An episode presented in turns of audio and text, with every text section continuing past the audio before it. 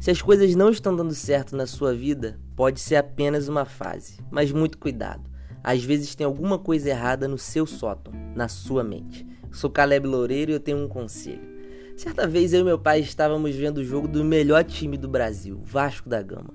De repente o sinal da TV parou do nada. A gente colocou a culpa no diabo, mas fomos investigar. Todos os fios estavam no lugar e meu pai virou para mim e falou: Filho, faz o seguinte, vai no sótão e vê se tem algum fio desconectado. Eu subi no sótão, liguei a lanterna e me deparei com uma cena que eu nunca mais vou esquecer. Tinha um casal de maritacas destruindo o fio. Às vezes algumas coisas não estão funcionando devido a algum pensamento que a gente deixa entrar na nossa mente.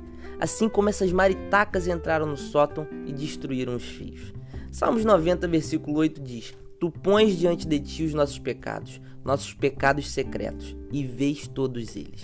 O conselho de hoje é: pensamentos errados e ocultos são extremamente perigosos e não podem ser alimentados, porque eles irão destruir totalmente a nossa conexão com Deus, assim como essas maritacas destruíram o fio.